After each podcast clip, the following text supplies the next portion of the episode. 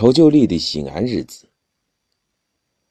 黄龟稠酒是陕西的名贵特产之一，是用糯米、酒曲和黄龟浆发酵而成，有三千多年的历史。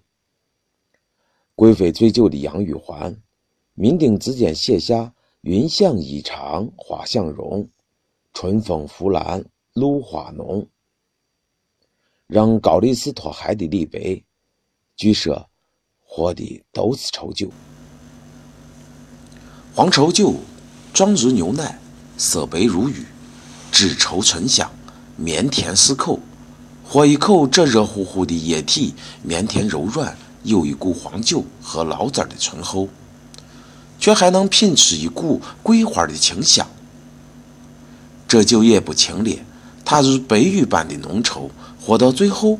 还有些沙沙的东西挂在唇齿之间，我应该就是糯米的精华吧。在七八十年代，稠酒是西安不少寻常百姓家都能制作的一种佳酿，走街串巷叫卖酒曲的小贩更是常能见到。稠酒的酒精含量很低，即便是老人和碎娃也可以喝上一碗两碗。再放进糖桂花，香味儿顿增。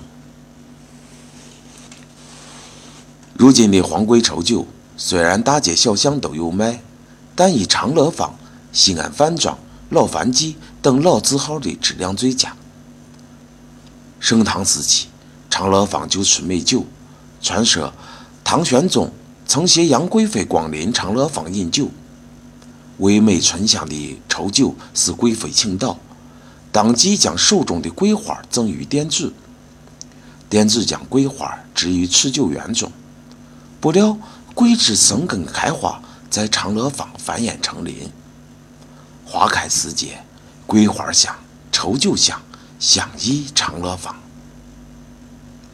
店主遂将桂花用米碾制后兑入酒中，使酒更具特色，清远香溢。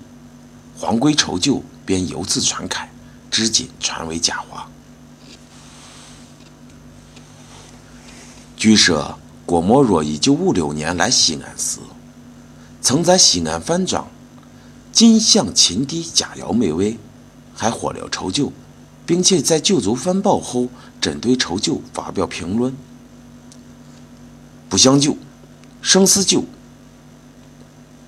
尽管其中的“四”字。仍流露着他对稠酒身份的怀疑，但那个“圣”字却是准确而生动地肯定了稠酒的奇妙。老西安人的冬夜，如果没有一杯稠酒，会甚觉清冷寂寞。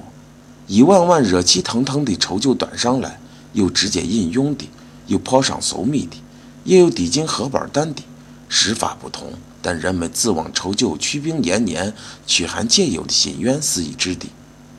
热满一壶稠酒，边聊边酌，不一会儿，米的香味儿就已完全侵占了舌尖，暖暖的欢欣感也充盈了身心，裹挟着朦胧的醉意，驱走了身上的凉意。如此静好的西安日子，真是让人格外留恋。